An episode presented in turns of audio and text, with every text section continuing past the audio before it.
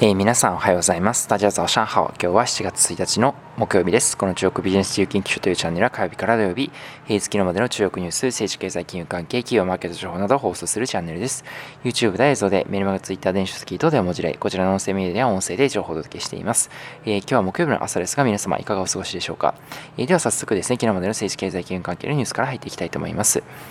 えー、まずですね、最初のニュースですが、本日ですね、7月1日なんですけれども、2021年7月1日なんですが、中国共産党の設立100周年、創立100周年という記念日になっています。今日ですね、北京市の天安門広場におきまして、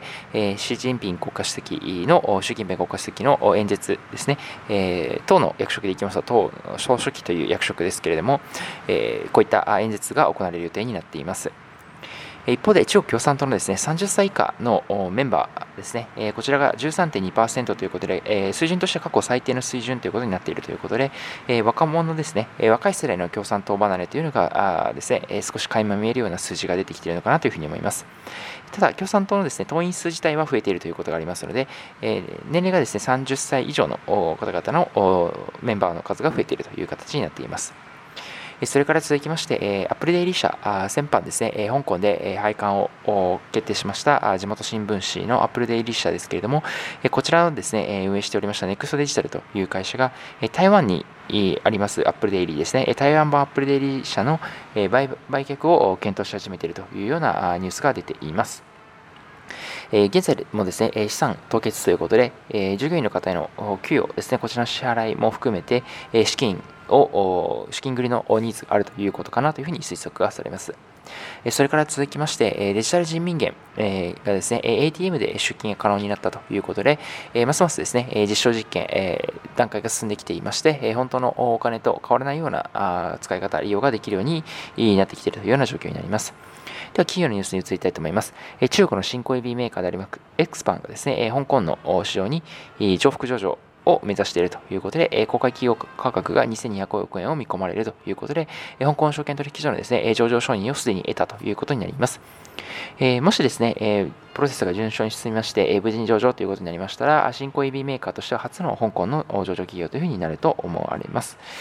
それから続きまして、シャオミのニュースですが、シャオミですね、チリですね、南米のチリでスマホの販売台数を急速に伸ばしているということがありまして、各国でですね、シャオミ今、非常にいろんな国々で販売を強化してますけれども、南米もそのエリアの対象エリアの一つということになっています。それから、メイソーですね、中国の雑貨チェーンでありますミンソーというふうにも言ったりするんですけれども、こちらがですね、越境 EC の会社を設立ということで、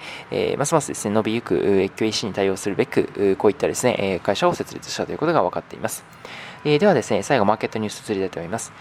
えー、ナユキの茶ですね、えー、中国の高級ティードリンクチェーンを展開しておりますナユキが香港証券取引所に昨日上場を果たしました。えー、上場初日はですね、1株当たり19.8香港ドルということで、日本にしますと約282円なんですけれども、えー、IPO 価格から約14%ですの17.12香港ドルで終えました。えー、自己価格は約4178億円ということで、えー、IPO 価格をですね、下回るような水準で、えー、スタートしているということで、今後ですね、この水準感どうなっていくかというのを注目していきたいと思います。えー、では最後にですね、えー、反戦指数等々見ていきたいと思います。え昨日ですね、え香港市場反戦指数は 3, 3, 3日連続続落ということで、え終値は前日比0.57%、安の28,827.95ポイントということで終えています。最初ですね、えー、午前中の始まりの時には高く始まったもの、買い一巡後は朝に転じたような相場になっていました。6月のアメリカのですね、米雇用統計の発表を7月2日、明日に控えて、幅広いセクターで売りが優勢となったということがあります。えアメリカのですね、金融政策に影響する雇用統計の結果を見たいというような、まあ、様子見ムードもあったのかなというふうに思います。それから反戦テック指数の方ですが、こちらはですね、0.56%安の8155.37ポイントということで、こちらも続落しています。では最後に、騰落率見ていきたいと思います。反戦指数の方からですが、1位が銀河娯楽27番、サービスサンシャイン含めてですね、えこちら、カジノの会社ですが、4.37%上昇、2位がサンチャイナ今お伝えした1928番、カジノのメーカーで2.91%上昇、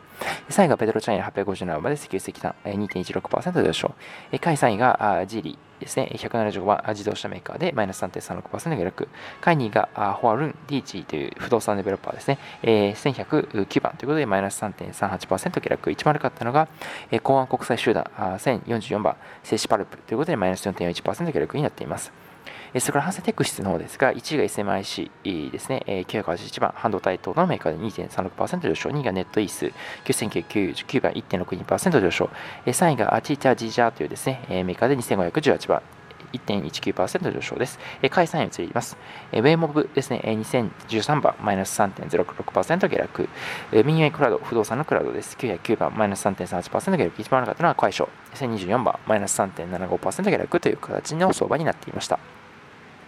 え本日もいくつかニュースをお伝えしましたが、あ個人的に一番気になったニュースは、あ中国共産党の100周年ですね、え、創立100周年が本日ということで、えー、今日ですね、え、習近平国家主席があですね、総書記がどんなあ演説をするのかあですね、おそらく多くの、まあ、YouTube はわからないですが、あビリビリですとか、あ中国版のですね、えー動画配信サイトにおいて、え放送されると思いますので、えその様子をですね、見て、えどういう内容を発表するかというのを見ていきたいというふうに思います。まあ、中共産党ですね、この100年、えー、国家をですね、えー、中国という国家をここまで発展させてきたということで、えー、一定のですね、実績、これは当然、え、誇るべきものあると思いますが、まあ、一方で様々なですね、え、世界各国から批判をされている、え、領土問題、人権問題等々、様々な課題もありますので、え、このあたりも含めて、え、ですね、今日どんな演説が行われるかということを注目していきたいなというふうに思います。え本日はですね、こちらで以上となりますが、最後に一言中国語ということで、今日はですね、え、中国共産党の記念日ということですね、記念日を中国語で言いたいと思います。え、記念日はですね、1、2円というふうに言います。それから、日というのはリというふうに発音しますので、記念日というのは、チニエンリというふうに発音します。えー、今日はですね、中国共産党の設立100周年という記念日ですので、こちらの中国語とさせていただきます。